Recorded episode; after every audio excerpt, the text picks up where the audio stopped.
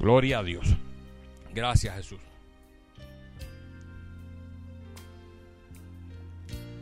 Vamos a buscar la Biblia en el libro de Romanos capítulo 14. Romanos capítulo 14. Gracias Jesús.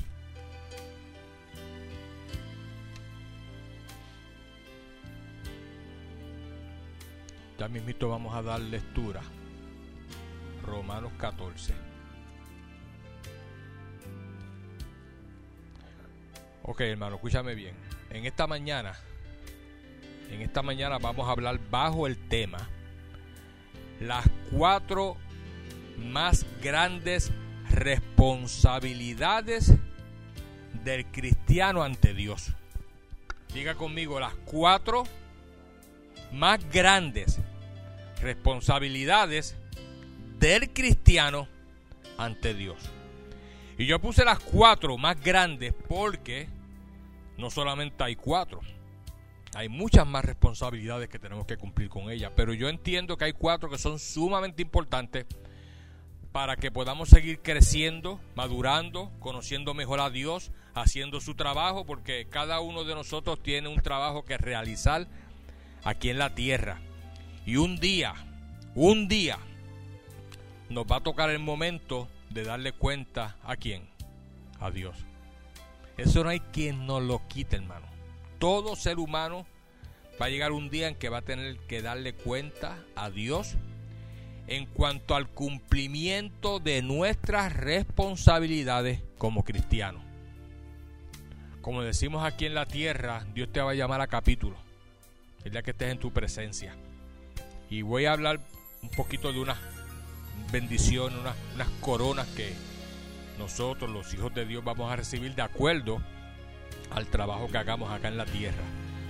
Pero nosotros vamos a estar delante de Cristo a rendirle cuenta... Porque muchas veces pudimos haber hecho más y no hicimos. Muchas veces descuidamos lo que Dios había puesto en nuestras manos, la bendición que Dios, Dios había puesto en nuestras manos. Y tenemos que cuidar todos los relacionados con Dios de una manera bien especial, porque Dios quiere ayudarte a crecer en las cosas espirituales.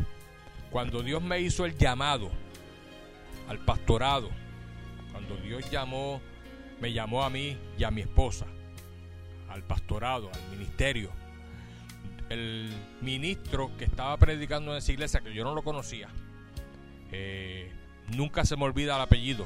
Era de apellido Lanza. Evangelista Lanza. Venía de Miami, Florida.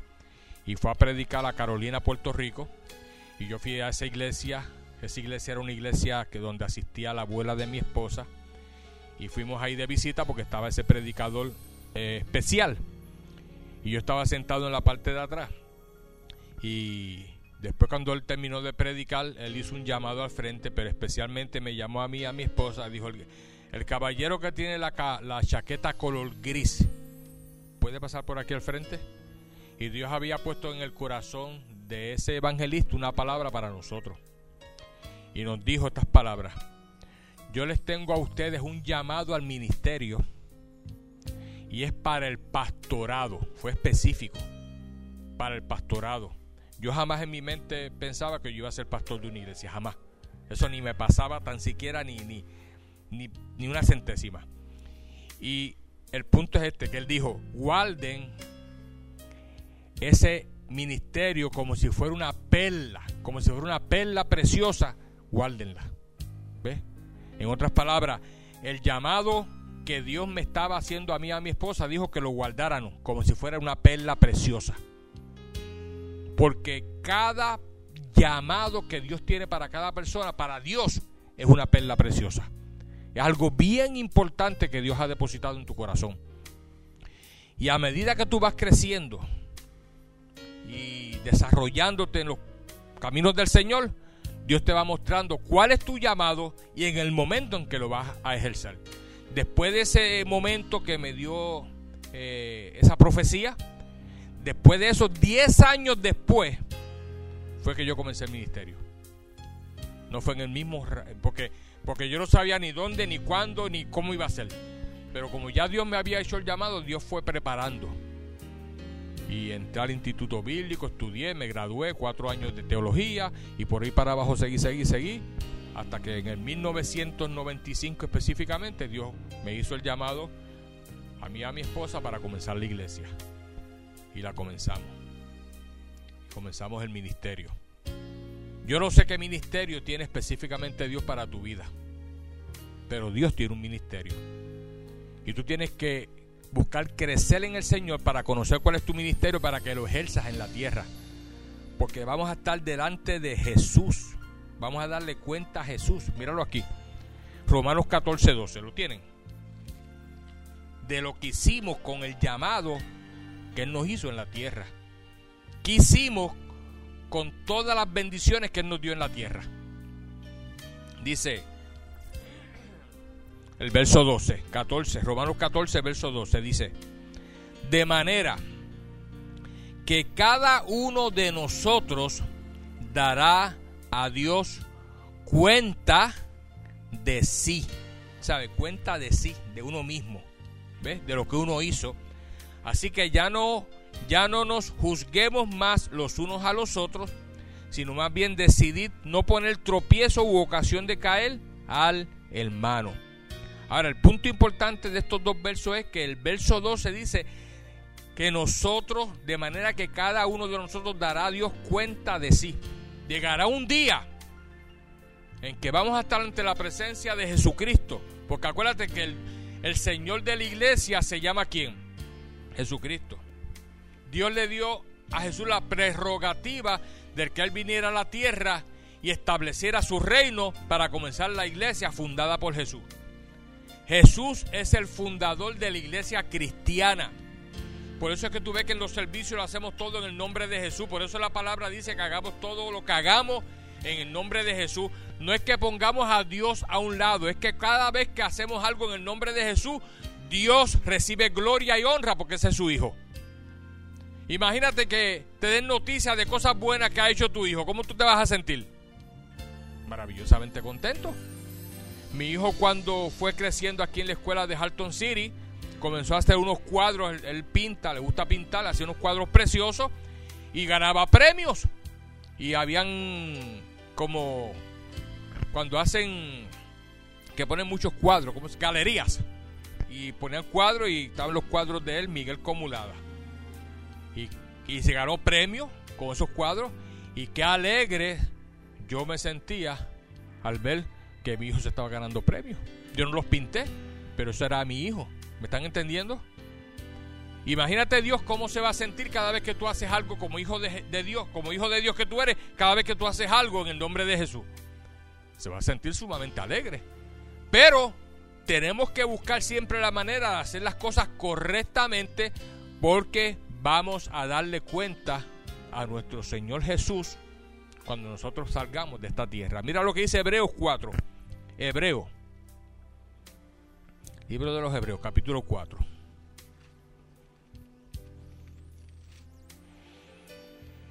Gracias Jesús.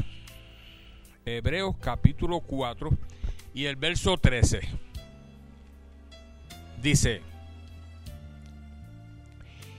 y no hay cosa creada que no sea manifiesta en su presencia, antes bien todas las cosas están desnudas y abiertas a los ojos de aquel a quien tenemos que dar cuenta. Te lo dice otra vez la Biblia. Va a llegar un día que vamos a tenerle que dar cuentas a Dios. Y no se le puede ocultar nada porque ya cuando tú estés en el cielo, no va a estar el diablito poniéndote en tu mente que digas mentiras, que no digas aquello, o lo otro. Tú vas, a. tú eres un libro abierto. Y Dios lo que te va a preguntar es por qué hiciste esto o por qué no hiciste esto. Y nosotros le vamos a dar cuenta al Señor, ¿ves? O sea que nosotros tenemos que proponer en nuestro corazón, aquí en la tierra, cumplir con lo que Dios demanda de nosotros. Cumplir con lo que Dios demanda de nosotros, porque Dios nos va a llamar a cuenta cuando estemos allá en la presencia de Él. Ahora bien, cuando analizamos nuestra vida en el mundo, hermano, eh, nos damos cuenta que nosotros para disfrutar eh, aquí en la tierra, donde Dios nos ha puesto, para disfrutar de muchas cosas tenemos que respetar eh, muchas leyes y cumplir con muchas responsabilidades también. Eh, tenemos libertad, tenemos derechos como miembros de la sociedad, pero tenemos que cumplir con muchos requisitos. Te digo esto porque en el Señor también sucede lo mismo y tenemos que cumplir con requisitos espirituales. Nosotros como personas, como seres humanos, como miembros de esta sociedad, tenemos que respetar las leyes, tenemos que trabajar, para mantener nuestra casa, nuestro hogar, nuestra familia. Tenemos que, cuando tenemos un auto en nuestras manos, manejar con precaución, respetar las leyes de tránsito, respetar la opinión de los demás. Si fulano dice que esto es verde y para mí es rojo y él sigue insistiendo que es verde, pues yo respeto, para ti es verde, no hay problema. Te respeto, no voy a estar altercando porque tú pienses de una manera diferente a la que yo pienso. ¿Me están entendiendo? o sea, respetar la opinión de los demás, ayudar al prójimo en todo lo que podamos y etcétera, etcétera. Tenemos que cumplir con un sinnúmero de obligaciones terrenales en la tierra para sentirnos en la libertad que Dios nos ha dado y ser parte de, de esta sociedad. Estamos entendiendo eso, ¿verdad? Ahora bien, son muchas las responsabilidades y de la misma manera existen responsabilidades que cumplir en el mundo secular, ¿sabes? De la misma manera que en el mundo secular tenemos que cumplir con esas responsabilidades, de igual manera, en nuestra vida cristiana tenemos que cumplir también con muchas responsabilidades. Pero hoy vamos a estar hablando de cuatro específicas, ¿ves? Y cuando nosotros cumplimos con estas responsabilidades, eh, Dios nos bendice de manera bien especial. ¿Cuántos de ustedes son bendecidos grandemente? créame que eh, yo me siento bien bendecido, pero también siento que tengo que cumplir con un sinnúmero de cosas. Dios demanda de nosotros que cumplamos con un sinnúmero de cosas. Ahora, no tan solo eso, sino que cuando nosotros tengamos que dar cuenta a Dios de nuestros actos y decisiones, lo podamos hacer con nuestra cabeza en alto. ¿Ves? que podamos venir ante la presencia del sabiendo que cuando nos llame a su presencia y nos pida y nos pida rendirle cuenta, nos vamos a sentir orgullosos, contentos y felices de que como cristianos vamos a darle cuenta al Señor de una manera correcta en el nombre de Jesucristo de Nazaret. Amén. Acuérdate, hermano, que la vida en realidad, la vida es corta. Si tú analizas la existencia del ser humano sobre esta tierra, de, Adán a Cristo fueron como dos mil años. ¿Cuántas personas no nacieron en esa época y murieron? Millones. Pero a Dios no le plació que tú nacieras en esa época. De Cristo aquí van 2022 años más. Si sumamos 2000 de Adán a Cristo y 2000 de, de Cristo aquí, Estamos hablando de 4.022 años. Y de esos 4.022 años, ¿cuántos millones de habitantes no han pasado por la Tierra? ¿Cuántas generaciones no han pasado? ¿Cuánta gente no han nacido y han muerto? Y a nosotros nos tocó en esta generación. A Dios le plació que tú nacieras en esta generación y el lapso de tiempo de tu existencia relativamente comparándolo con los 4.000 años de existencia de la Tierra, o desde que el hombre fue creado, es relativamente corto. 80, 90, 100, 110, 120, lo máximo. ¿Me están entendiendo? Quiere decir que tenemos que aprovechar este tiempo a lo máximo, porque aquí en la Tierra es que realmente se decide la eternidad. Aquí en la Tierra, porque quiero que sepa que somos seres eternos. Desde el momento que Dios te concibió en el vientre de tu mamá, en el caso mío yo, sacaba cuenta, yo dije, bueno, yo nací en el 57, quiere decir que mi mamá se casó, me tuvo nueve meses antes, me concibió, me concibió como para, como para diciembre del 56. Sacaba yo la cuenta, ¿me entiendes? Y yo dije, quiere decir que de tantos años que tiene la Tierra, en el 1956 apareció dentro de mi mamá la semillita de Miguel Comulada. ¿Ves? Yo no existía... yo, tú no existías antes de ser concebido ahí. Y habían pasado muchas generaciones, mucha gente habían existido. Y la tierra ya tiene edificios, carros y un sinnúmero de cosas. Pero tú apareciste en el momento que Dios decidió que apareciera. Naciste, creciste. Como a los cuatro años es que desarrollas conciencia de que existes... Porque ¿Te acuerdas de lo que hiciste a los dos, años? A los tres años, ¿te acuerdas de lo que hiciste? Y a los cuatro años. Y a los cinco. Y a los seis. ¿Eh? Pero hasta los cuatro años aproximadamente ni tenías conciencia de tu existencia. Pero vivías, estabas vivo. Ya Dios te había traído a la tierra. Entonces se cumple un lapso de tiempo en la tierra, en el cual entonces tú decides tu eternidad. Tú decides si quieres pasar la eternidad con tu creador o si quieres pasar la eternidad con el que fue expulsado del cielo por el creador, que se llama Satanás. Que él induce a los seres humanos a que hagan constantemente lo malo, lo malo, lo malo, y que no busquen de Dios y que no acepten a Cristo y que sigan viviendo vidas totalmente apartadas de Dios porque al final Él se goza en que esas vidas no puedan pasar la eternidad con Dios. Porque eh, eh, la tragedia más grande es no pasar la eternidad con Dios.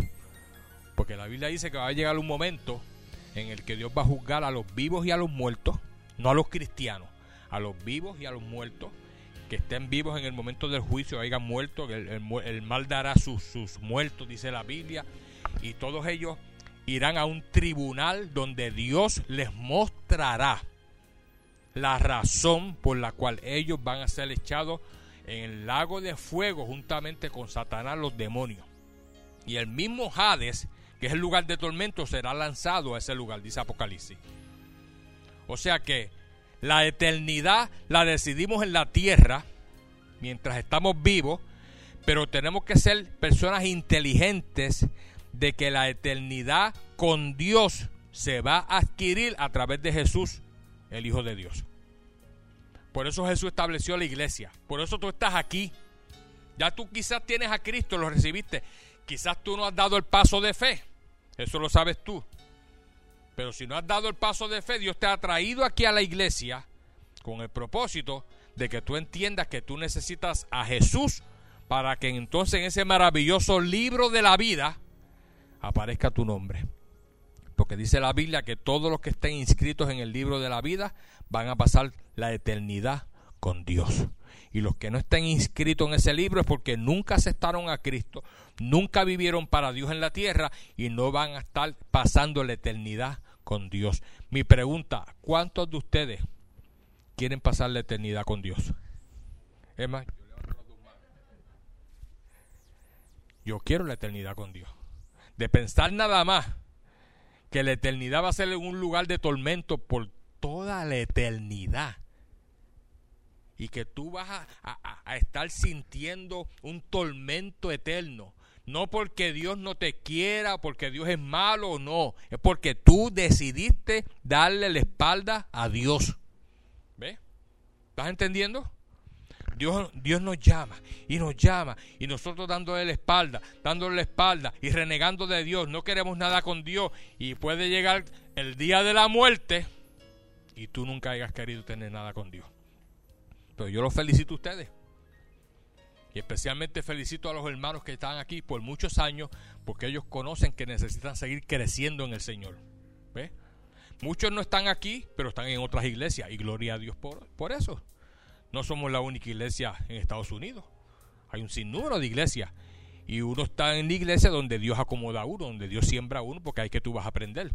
Y si sientes que estás aprendiendo aquí, que estás recibiendo conocimiento, que estás recibiendo revelación, pues gloria al Señor, pienso que es el lugar correcto. ¿Ves? Hace poco la hermana Juanita me comentaba eso mismo, que desde que están aquí en la iglesia han, aprendido mucho, han, recibido mucho conocimiento de las cosas especiales del Señor, ¿ves? Ya, ya el hermano Beto es hasta músico casi. Ya toca aquí la campana y todo eso.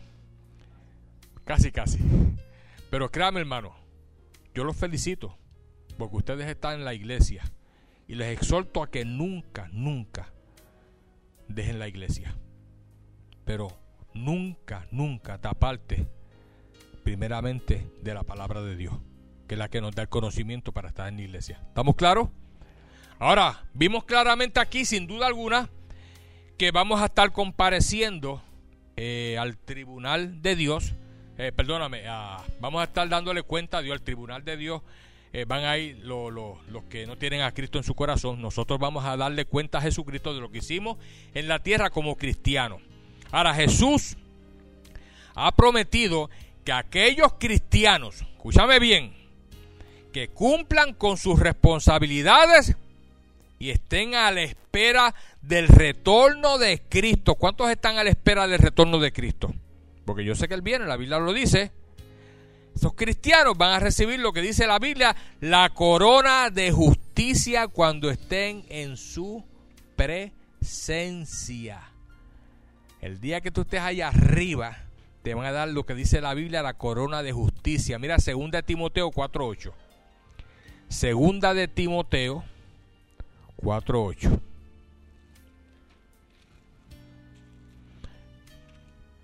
Segunda de Timoteo capítulo 4 y el verso 8. Dice, por lo demás me está guardada la corona de justicia, la cual me dará el Señor juez justo en aquel día. ¿En qué día? ¿Cuál es aquel día? el día en que estemos a la, en la presencia de Él, ¿ves? Él nos va a dar la corona de justicia. Ahora, para llegar a ese día, mira lo que dice el apóstol Pablo en el verso 6. Dice, porque yo ya estoy para ser sacrificado y tiempo y, y el tiempo de mi partida está cercano. He peleado la buena batalla he acabado la carrera, he guardado la fe. O sea que para tú estar delante de la presencia de Jesús en aquel día, el día en que Él va a darte la corona de la justicia, es porque tú has peleado la buena batalla, has vencido, has sido más que un vencedor, has podido vencer las tentaciones del diablo, los ataques del diablo y has acabado la carrera, terminaste el trabajo que Dios te ha encomendado en la tierra y ha guardado qué? La fe. Porque la fe nos la dio Cristo para poder vencer las adversidades. La Biblia dice que la fe es la certeza de lo que se espera, la convicción de lo que no se ve. La Biblia dice que Cristo es el autor y consumador de la fe. La Biblia dice en Romanos 19 que tú recibiste a Cristo a través de la fe. Porque si crees en el corazón que Jesucristo es el Señor y lo confiesas con tu boca, serás salvo. Todo es a través de la fe, la fe, diga la fe. Es bien importante crecer en la fe. La fe viene por el oír y el oír la palabra del Señor. ¿Ves? O sea que si tú peleas la buena pelea de la, la, batalla, dice Pablo, dice la batalla de la fe. Si tú peleas esa batalla y eres vencedor y cada vez que vienen las tentaciones y las luchas del diablo, peleas y obtienes la victoria, va a llegar un día que cuando partas de la tierra, Dios tiene para ti una corona que se llama la corona de justicia. Y él mismo te la va a poner. Mírate, visualízate en ese momento en que te estén poniendo esa maravillosa corona. Bien, ahora hay una corona especial, la cual Jesús entregará a los pastores. O sea, hay una, hay una corona para los cristianos en general. Y mientras estás en la tierra, eh, Apocalipsis dice que ya Dios te ha dado una corona, que es la corona de la vida, porque ya la vida eterna está en ti, pero en, el cielo te va a dar la corona de justicia. Y para los pastores hay una corona especial que Jesucristo mismo se la entregará, entregará perdón, a los pastores por el arduo trabajo de apacentar la grey. La grey es la congregación. O sea, un pastor que pastorea una iglesia correctamente, un pastor que cuida del rebaño que Dios ha puesto en las manos de ellos, va a recibir lo que se llama la corona de gloria. Diga, corona de gloria. Y te quiero llevar a la primera de Pedro, capítulo 5. Primera de Pedro, capítulo 5. Primera de Pedro, capítulo 5 y el verso 1. Lo tienen. Dice, ruego a los ancianos que están entre vosotros, yo anciano también con ellos y testigo de los padecimientos de Cristo, que soy también participante de la gloria que será revelada. Verso 2.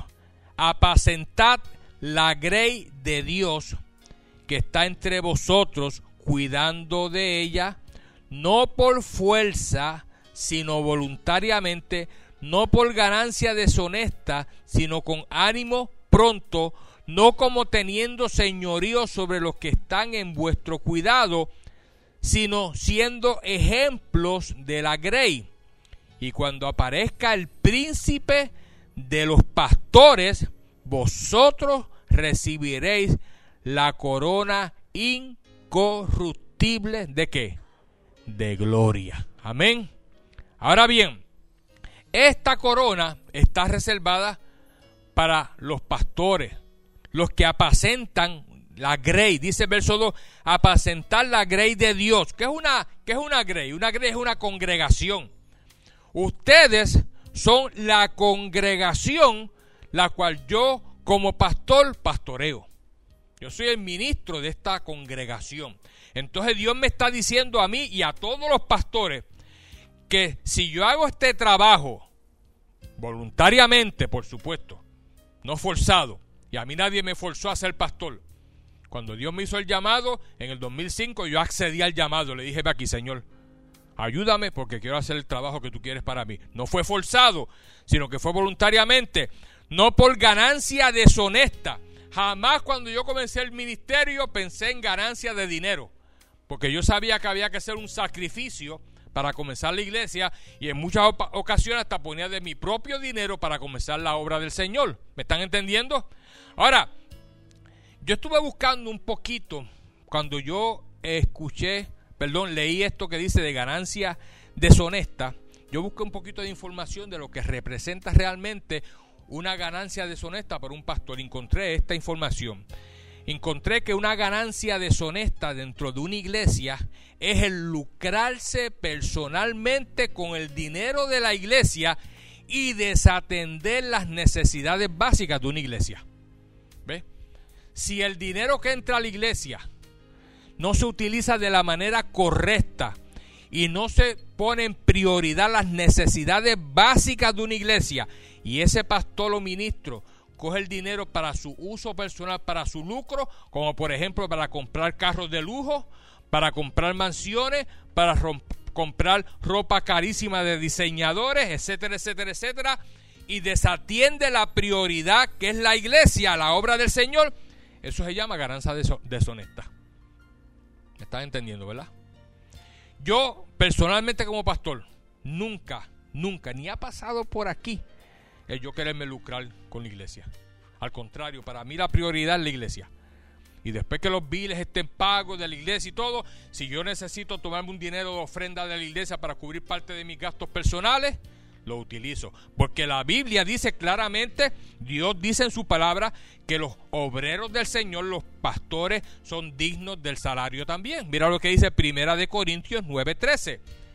Quiero que estemos claros en esto. Primera de Corintios 9.13.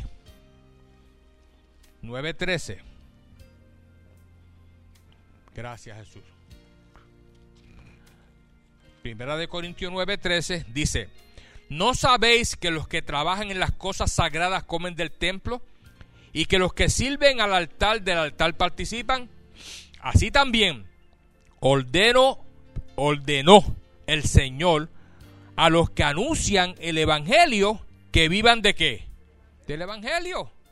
Porque de acuerdo a la palabra del Señor, Jesucristo dice que nosotros los ministros, los pastores, estamos en los negocios de Dios. Esto es algo espiritual, pero se trabaja en la tierra como si fuera un tipo de negocio, aunque sin fines lucrativos. Por eso es que el pastor no puede lucrarse de la ganancia de la iglesia, porque entonces estaría él eh, utilizando ese, dinero de una manera deshonesta, porque yo como pastor, créame hermano, a mí no me gustaría tener una mansión, número uno. Y menos utilizar el dinero de la iglesia para comprarme una mansión y comprarme un carro de lujo de esos de 80 mil, un Tesla de esos bien caros, eh, que casi vuela. No me interesa. ¿Cuántos escándalos no han habido ahora mismo por los pastores que comienzan a lucrarse? y a coger el dinero, porque cuando se pierde la responsabilidad correcta como ministro, el enemigo comienza a acaparar esa mente y, comienza a ponerle pensamientos al pastor, al ministro, de que comienza a utilizar ese dinero para su propio beneficio. Y hay, y hay pastores que hasta utilizan el dinero para comprar propiedades y propiedades y comienzan a hacerse de mucho dinero cuando el llamado nuestro es apacentar la grey. Y Dios ha prometido suplir las necesidades. Hasta ahora Dios no me ha fallado supliendo mis necesidades. Tengo mi casa, tengo mi carro, una casa normal, no tengo casa de, de, mansión, tres cuartos, dos baños, un carro normal, una SUV para que la nieta quepa. Eh, tengo todas mis. Voy al supermercado, compro mis cosas, eh, pago mis biles. ¿Me están entendiendo? Pero mi prioridad es la iglesia. Mi prioridad es pagar este, este, este, este lugar, este, este, este este building, porque esto es un centro comercial. Estamos establecidos en dos locales de un centro comercial. Y tenemos que pagar renta de aquí, agua, luz y demás cosas. Pero esa es la responsabilidad de un pastor. Y dice aquí que si ese pastor cumple, cumple correctamente con esas responsabilidades, Dios le tiene garantizada la corona de qué? De gloria. Mira lo que dice Lucas capítulo 10, Lucas 10. En cuanto a la ganancia del pastor. Lucas capítulo 10.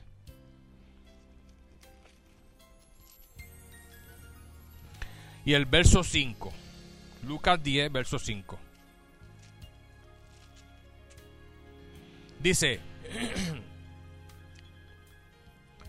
en cualquier casa donde entréis, primeramente decir paz sea en esta casa, y si hubiera allí algún hijo de paz, vuestra paz reposará sobre él, y si no, se volverá a vosotros. Y posad en aquella misma casa comiendo y bebiendo de lo que os den, porque el obrero es digno de qué? De su salario. En otras palabras, el que trabaja en la obra de Dios es digno de recibir un salario. Es, es digno de que la iglesia pueda mantener todas las necesidades de ese pastor. Y ustedes saben que yo estuve trabajando hasta hace dos años porque nunca he querido ser carga para la iglesia. Y prefería seguir trabajando en el aeropuerto y apacentar la iglesia. Ahora, ¿por qué les comparto esto? Porque cuando estuve habla es eh, buscando información de las coronas, encontré que el pastor, ya yo lo había leído anteriormente, pero encontré de una manera más profunda todo lo que Dios quiere que nosotros como pastores hagamos. Y lo principal es apacentar la iglesia. Que yo pueda hacer para ustedes una bendición cuando yo predico, en el sentido de que yo lo que les predico a ustedes les sea de beneficio. Que no se vayan de la iglesia pensando, ah, qué bueno estuvo el servicio y se acabó. No, que pongan en práctica lo que les estoy diciendo, ¿ves? Que si el pastor le dice que ayune una vez a la semana, ¿qué tú vas a hacer? que si el pastor te dice que vengas a la iglesia, que pongas atención, que tu mente no divague, que tú vas a hacer? Y si haces todo lo que el pastor te enseña, que él lo ha tenido que poner en práctica para aprender, te va a ser de bendición. Ahora vamos a ver las cuatro responsabilidades mayores que como cristianos tenemos que ejercer para ser partícipes de la bendición de cuando te den esa corona en el cielo. Ustedes van a recibir la corona de justicia. Y los pastores vamos a recibir la corona incorruptible de gloria. Si una es más grande que la otra, yo no lo sé. ¿Se recuerdan el chiste de... ¿Cuántos se recuerdan del chiste? No es un chiste, es como una anécdota, funny, del pastor cuando recibe la corona en el cielo. ¿Cuántos lo han escuchado? ¿No lo han escuchado? Quizás cuando lo empiece vas a decir, así ah, pastor, lo escuché, pero lo voy a repetir para aquellos que no lo han escuchado. Esto es una anécdota. Llega el pastor ante la presencia del Señor y llegan los miembros también. Y está Jesucristo repartiendo las coronas. Y empieza a repartir las coronas. Llega el momento de ponerle la corona al pastor. Jesucristo le pone la corona al pastor y el pastor bien orgulloso con su corona. De momento está al lado uno de los miembros de su iglesia y Jesucristo le pone una corona más grande a él. Y el pastor mira la corona del miembro y le dice, eh, Señor, hijo mío, dime, hay una equivocación. Hijo mío, en el cielo no hay equivocaciones. Sí, hay una equivocación. Hijo mío, en el cielo no hay equivocaciones. Pero Señor, déjame decirte lo que pasa. Él es miembro de mi iglesia. Y yo soy el pastor. Y le diste a él la corona más grande y a mí la más pequeña. Hijo mío, en el cielo no hay equivocaciones. ¿Y por qué le diste la corona más grande a él? Porque tu iglesia tenía miembros y tú podías pastorear esa iglesia porque ese que está a tu lado se levantaba a las 4 de la mañana a orar por la iglesia a interceder por la iglesia, a interceder por las almas, y tú lo que hacías era predicar. Así que te ganaste la corona que tienes, pero el que está a tu lado, la corona que se ganó es mucho más grande, porque tu iglesia estaba con miembros porque él intercedía. ¿Ves? En otras palabras, esta anécdota lo que quiere darte a entender es que tu corona va a ser de acuerdo al trabajo que tú hagas aquí en la tierra. Por eso es que dice la Biblia que vamos a darle cuenta a Jesucristo. Él se encargará de si la corona tiene más perlas que la otra, o más diamantito. no sé.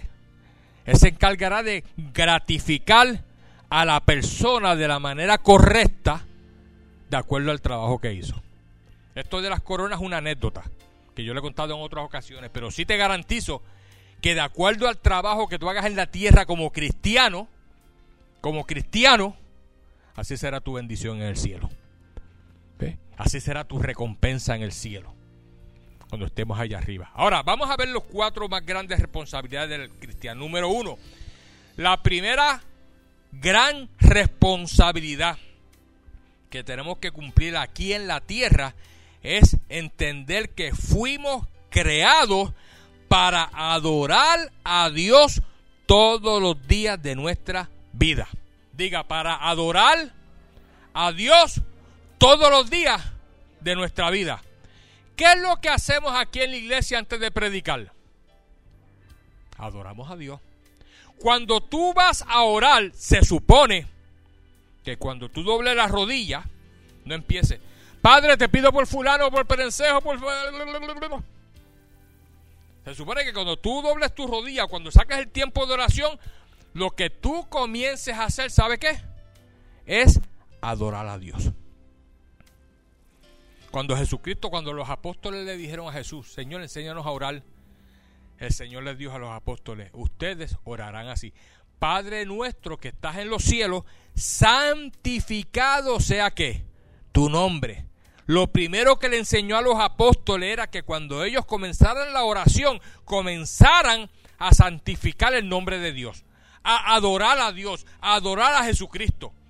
Por lo tanto, tú y yo fuimos creados primeramente para adorar a nuestro Padre Celestial. Y cuando tú vienes ante la presencia de Dios, tu primera responsabilidad diaria es sacar un tiempo de adorarlo por las mañanas yo comienzo a adorar a Dios.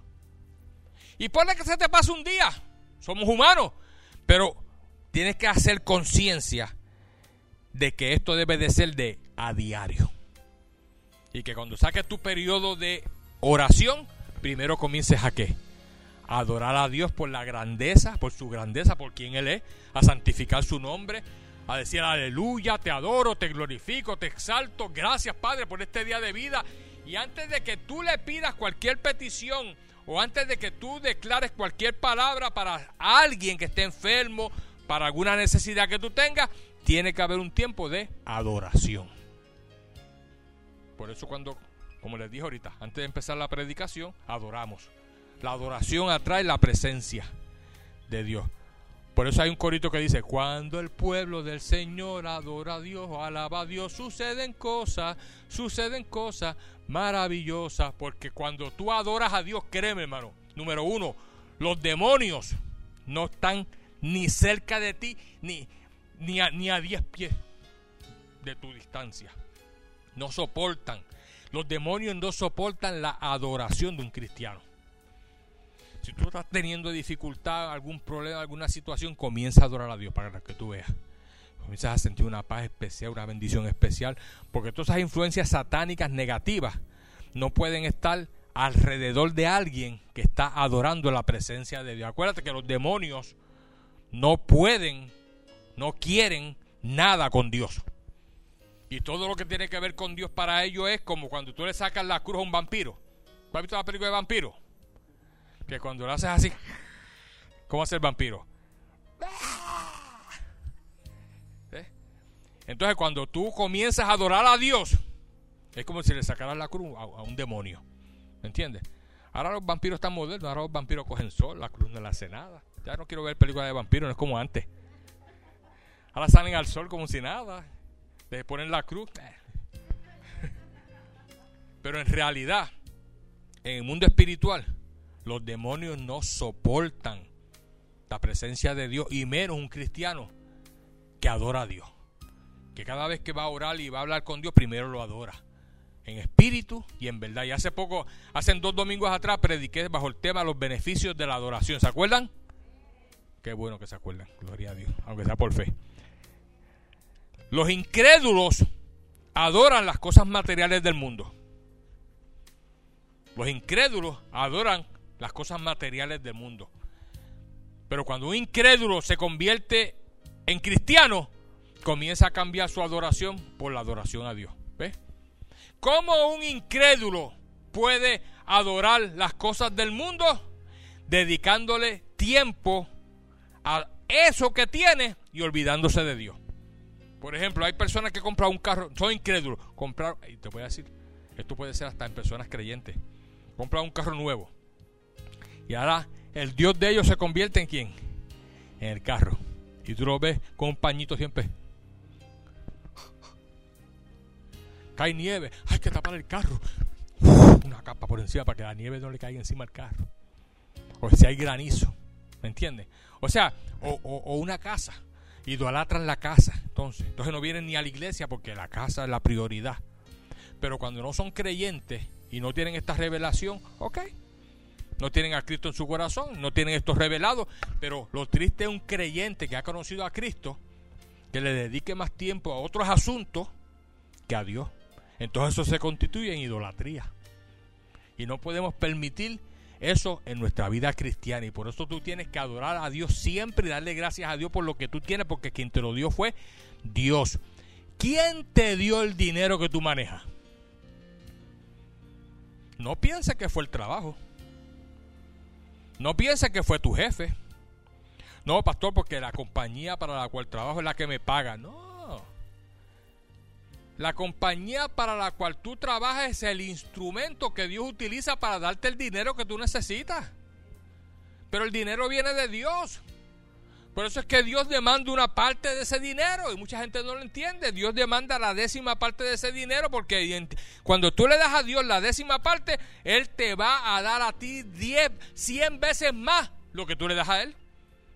Y te sigue bendiciendo financieramente, te suple tus necesidades, no te va a fallar, pero tu dinero, tu casa, tu carro, tus pertenencias, tu ropa, ¿quién te la da? Ah, pastor, me da JC Penny. No, tu ropa viene de Dios. Dios le da la materia prima a las compañías para que hagan la ropa, para que tú puedas tener ropa.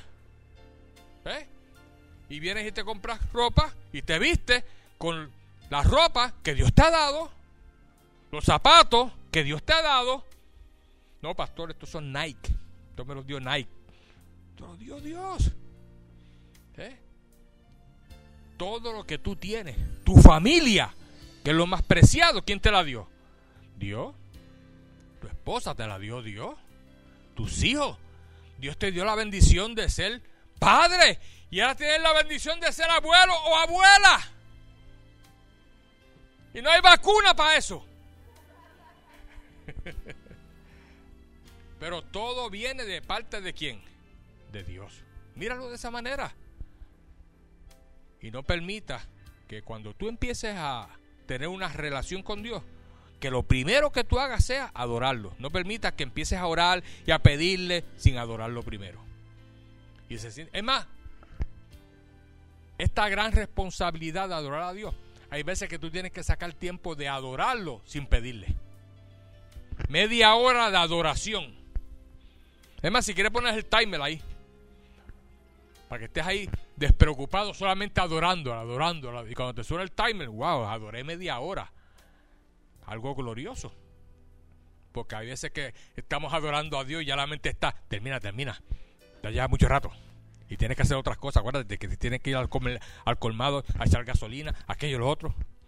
Despréndete de esos pensamientos. Dios es primero. ¿Ves? Gloria a Dios. Ahora bien, esa es la primera gran responsabilidad. Quiero que busques, antes de entrar a la segunda, quiero que busques un momentito el Salmo 95. Búscate el Salmo 95. Mira lo que dice el Salmo 95, Salmo 95 y el verso 6. Dice, venid, adoremos, ¿y qué dice ahí? Y postrémonos, arrodillémonos delante de Jehová, nuestro hacedor. Si tú no sabías por qué los cristianos se arrodillan cuando oran, Aquí en el Salmo 95, versos 6 y 7 te lo dice claramente. Dice, venid, adoremos y postrémonos, arrodillémonos delante de Jehová nuestro Hacedor, porque Él es nuestro Dios. Nosotros el pueblo de su, de su prado y ovejas de su mano. Si tú por alguna condición, escúchame bien, no te puedes arrodillar como quiera Dios va a escuchar tu oración. Pero si tú estás en las facultades físicas de poderte arrodillar, aunque quizás cuando uno tiene 65 años va a pararse un poquito más difícil, y, suenan dos o tres huesos. Pero si tienes la facultad de arrodillarte, arrodíllate. Saca ese tiempo. Mira, hermano, no hay problema de que tú pongas unas almohaditas en las rodillas. Con eso no hay problema, ponte cómodo. Porque la idea de tú arrodillarte, que tú te estás postrando ante la presencia de tu creador, y es un símbolo de humillación. Tú te humillas ante tu creador. Por eso es que Dios no permite que tú te arrodilles delante de ningún otro ser humano, excepto Él. Cuando eh, el apóstol Juan estaba en la isla de Patmos, que se le apareció el ángel de Jehová allí y todo ese tipo de cosas, él él comenzó, él se arrodilló y le dijo, no, no, no, levántate. Porque yo, igual que tú eres un siervo de Dios, yo estoy también con siervo de Dios. No te arrodilles delante de mí. O sea, ni, ni delante de los ángeles nosotros podemos rendirle pleitesía a ellos porque ellos son creación de Dios. Y déjame decirte, somos nosotros más gran creación porque somos a imagen y semejanza de Dios, lo que no son los ángeles.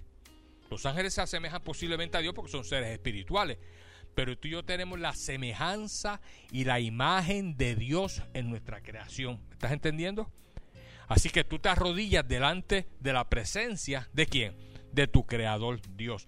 Ahora, la gran segunda responsabilidad ante Dios es que nosotros tenemos que aprender a santificar nuestra vida. Diga santificar nuestra vida. Una vez nosotros recibimos a Cristo en nuestro corazón, tenemos que darnos la tarea de comenzar a santificar nuestra vida para Dios. Y santificar no es otra cosa que separarnos para Dios. Diga, separarme para Dios. Mira lo que dice Romanos 6:22. Rapidito búscalo. Romanos 6:22. Gracias Jesús. Romanos 6, 22.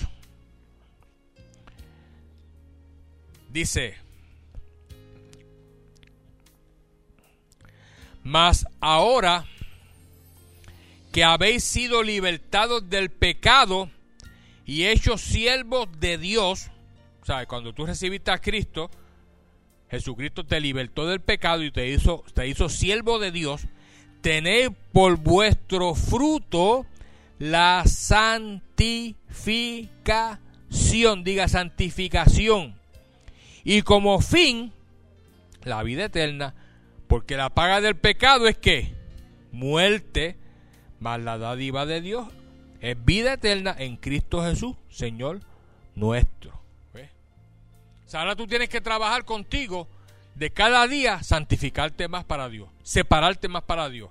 Las cosas que tú hacías en tu vida anterior, irlas eliminando, irlas quitando de tu agenda y poner cosas que sean relacionadas con los asuntos de Dios. Porque dice aquí que la paga del pecado es que muerte. Y no es que si pecas te vas a morir al otro día. Lo que pasa es que cada semilla pecaminosa abre el camino para que cosas negativas y malas vengan a la vida de esa persona. El pecado es una puerta a todo lo malo, negativo, a las enfermedades, a, los accidentes.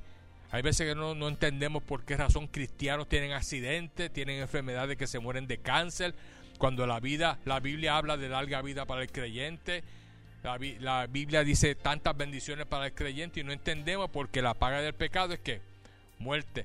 Y hay cristianos que están atados, no han tomado la decisión de ser libres, han permitido que el pecado los acapare siendo cristianos, y esa vida abre la puerta a Satanás y Satanás viene a matarle, a robar y a destruir. Y de una manera u otra los va destruyendo, porque la paga del pecado es muerte. Pero en el caso nuestro, la segunda gran responsabilidad nuestra es santificarnos para Dios, separarnos para Dios. Amén. La tercera gran responsabilidad ante Dios es ser personas que estudian su palabra. Diga, estudiar la palabra. Es nuestra responsabilidad y obligación conocer mejor a Dios a través del estudio cotidiano de la palabra de Él. Búscate Juan capítulo 8, Juan 8. Juan capítulo 8.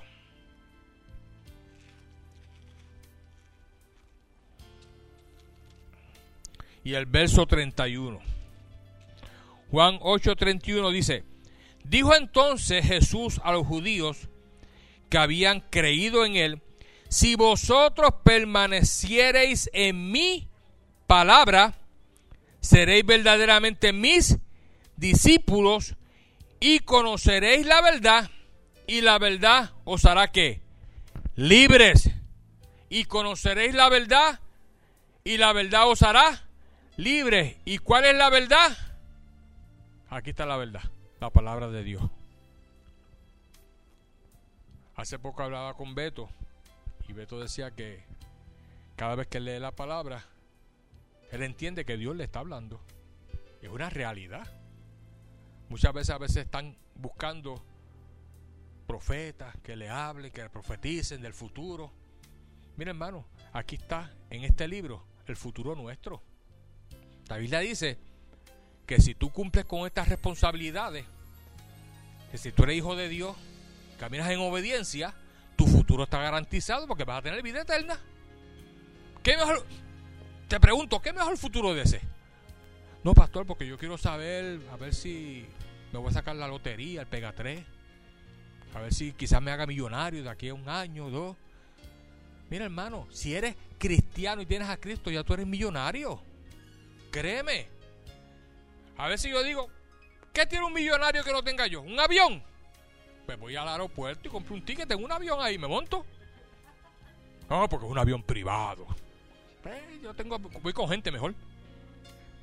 ¿Me están entendiendo? Ah, no, porque los millonarios tienen unos barcos ahí que les cuentan millones. Pues yo voy a Caribbean Cruise, compro un pasaje y tengo un cuarto ahí en un barco.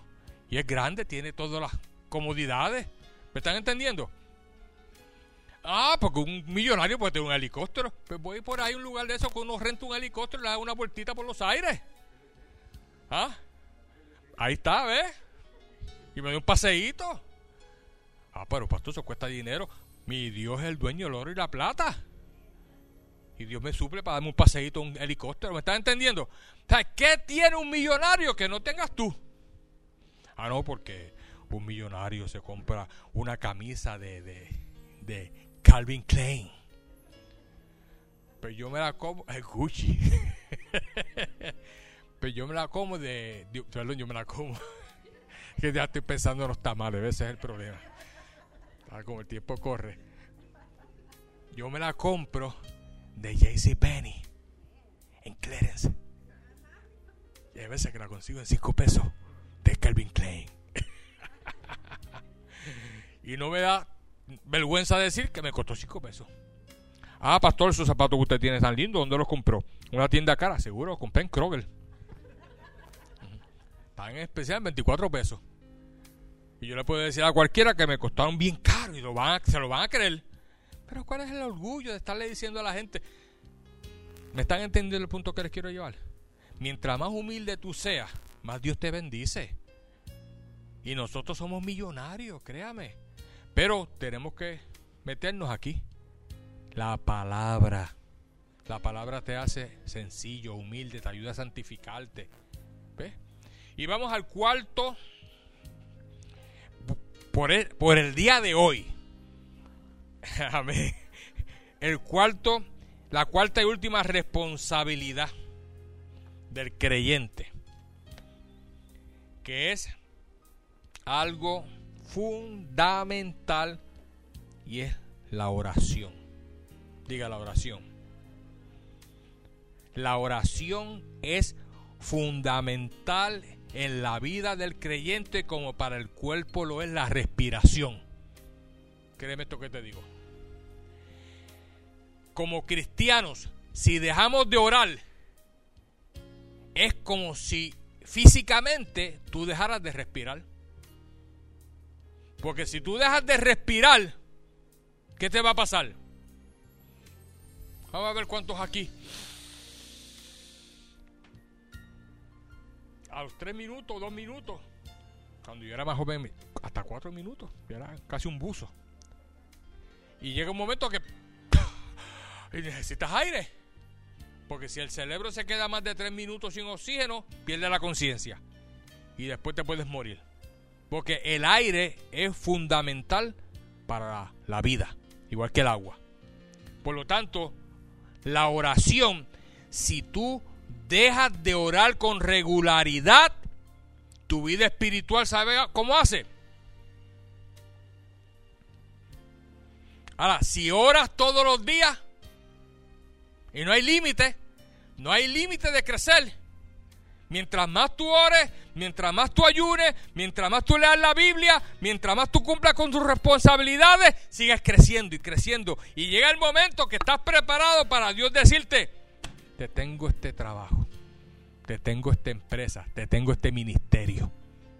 Y tú vas a decirle al Señor, heme aquí, porque te sientes preparado. No vas a tener temor, no vas a tener miedo, nada. Te sientes preparado y Dios te va a ir llevando poco a poco. Él no te va a dar un empujón.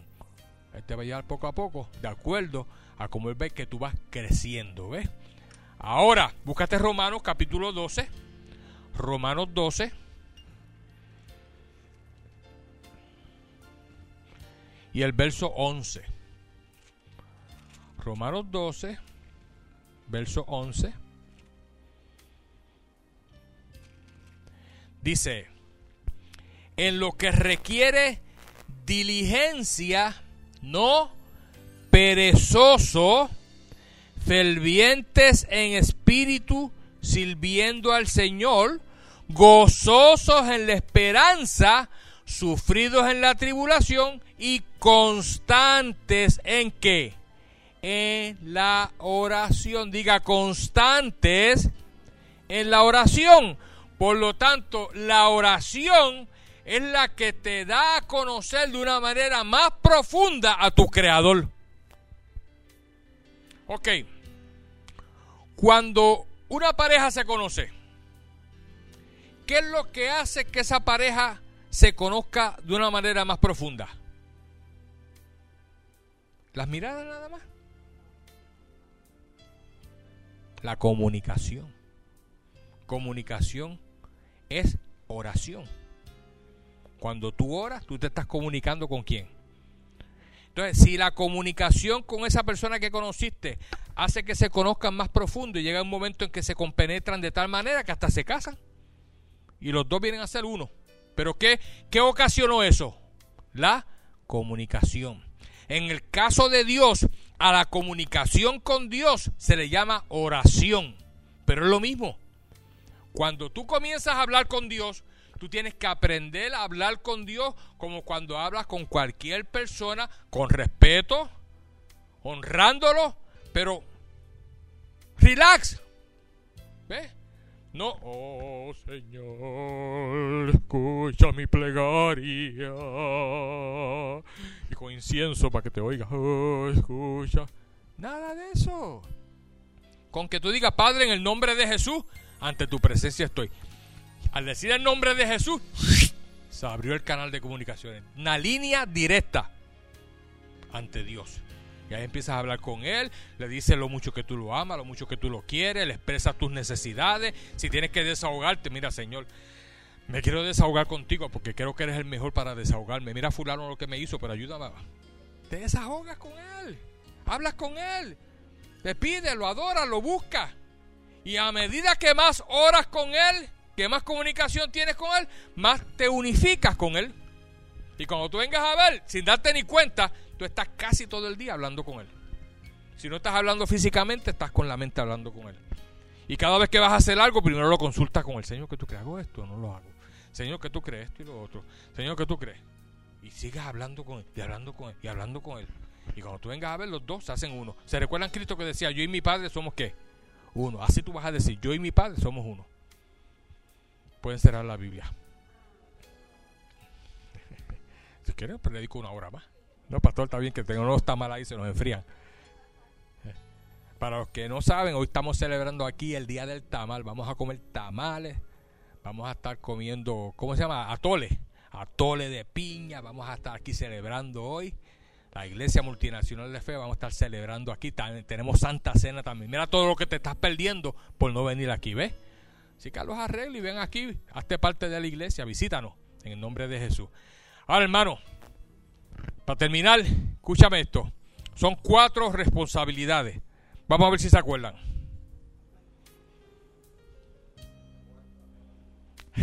la oración. La tercera. La vida. Esa es parte de la anterior.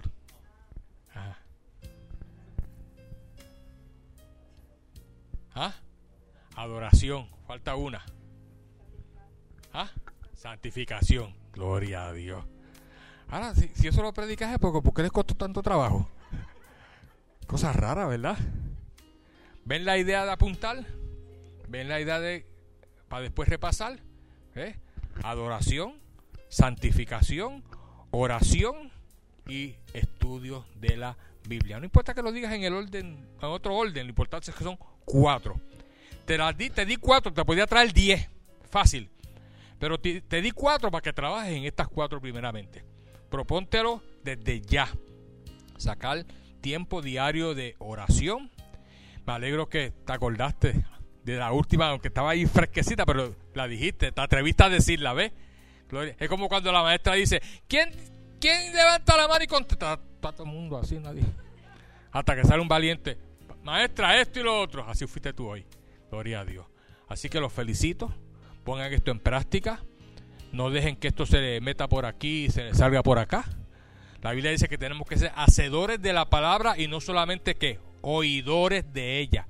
Así que cuando salgas de aquí, si tienes la oportunidad y, y lo tienes en tu memoria todavía, apúntalo en un papelito para que lo hagas diariamente santifícate, ora, busca de Dios para que tú veas cómo Dios te va a bendecir de una manera más poderosa en el nombre de Jesús. Un fuerte aplauso al Señor. Y